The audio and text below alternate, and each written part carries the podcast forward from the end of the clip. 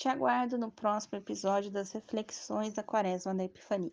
Um beijo, um abraço, que a paz de Cristo esteja convosco e o amor de Maria.